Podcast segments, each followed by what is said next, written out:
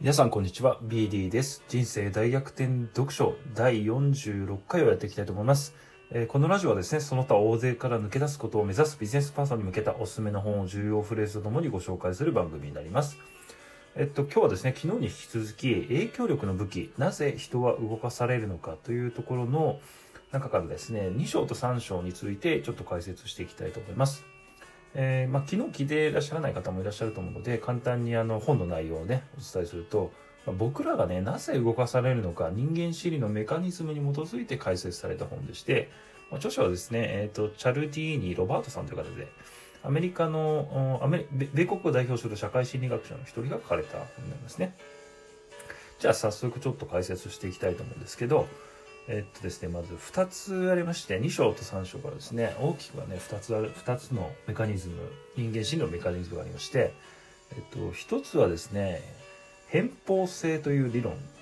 メカニズムでして、これ、具体的に言うと、他者からですね、なんか、あの、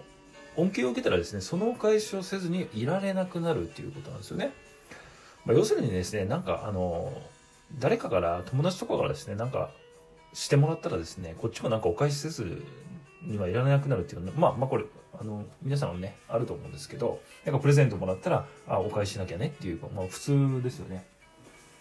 で、あの、そういうこう日常の中では別にいいんですけど、そのマーケティングのテクニックとしてこれが非常によく使われてまして、だから気をつけないとですね、本当にあの無駄なもので買ってしまうっていうことが多くなってしまいますね。で、あの、代表的な事例としてはですね、やっぱ無料の試供品ですね。まあ、これ無料で配って、えーまあ、これがね、一種の贈り物であって、まあ、そこにね、偏方性のルールが働くので、なんか少しね、試しに使ったんだから、なんか注文しなきゃ悪いと思ってしまうとかですね、あの、そういう、こう、しっかりとね、メカニズムに基づいて組み込まれているので、なんか、こう、無料だからちょっと頼んでみようと思ったらね、こう、買う羽目になるっていうのがあると思いますので、あの、ちょっとね、気をつけなきゃいけない点かなと思います。はい。これが1個目ですね。偏方性。他者からね、なんか恩恵を受けたらそのお返しをせずにはいられなくなるっていうメカニズムですね。もう一個はですね、コミットメント、コミットメントと一貫性っていうのがありまして、まあ、これはですね、一度決定を下すと、そのコミットメントと一貫した行動をと取り、まあ、自らの決定を正当化しようとするっていう話ですね。まあ、これね、どういうことかというと、ちょっと、ちょっとわかりやすい事例で、えっと、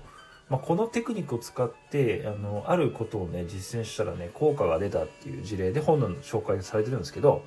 とね、まあ、これね、日本もね、よくあると思うんですけど、連絡なしにキャンセルに悩んでた飲食店の経営者がですね、予約係の電話を受けた時に、えっと、変更がありましたらご連絡ください。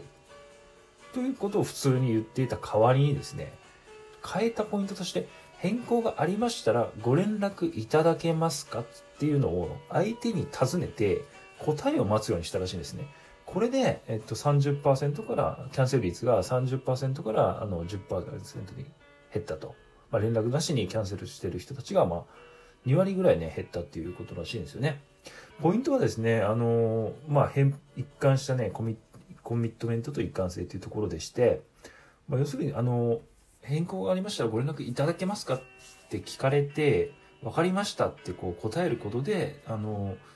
一貫性とコミットメントの心理が働くと。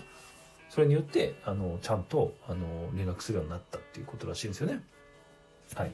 これ、あの、本当いろんなところに応用できるテクニックかなと思います。で、もう一つがですね、フットインザドアテクニックっていうのがありまして、えっと、これはですね、小さな要請から始めるっていうことですね。えっとね、いきなり大きな要請すると断られるっていうのはなんとなくイメージ湧くと思うんですけど、これもね、事例が面白くてですね、本書の中でちょっと紹介しますんですけど、カリフォルニアのね、住宅地で住むね、家主を個別に訪問して、あの、家の前にある庭に、あの、安全運転をしようという公共事業の看板を設置してほしいって頼んだらですね、まあ、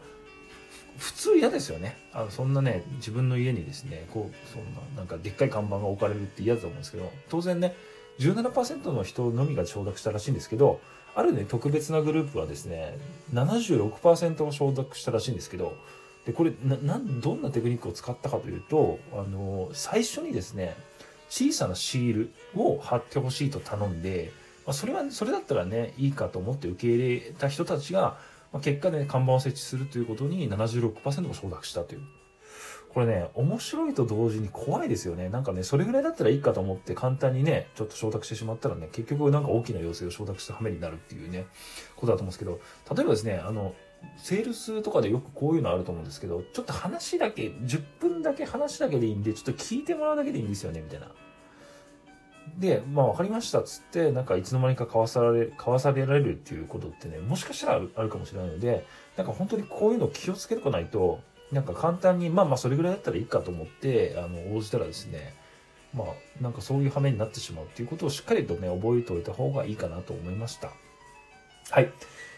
えっと、今日からね、使えるアクションプランとして、今日学んだテクニックをどれかね、一つ使ってみようということですね。あの、フットインザドアテクニックがなんか一番使いやすいと思います。仕事とかでもね、プライベートでも、なんか小さなことから要請してみるってことですね。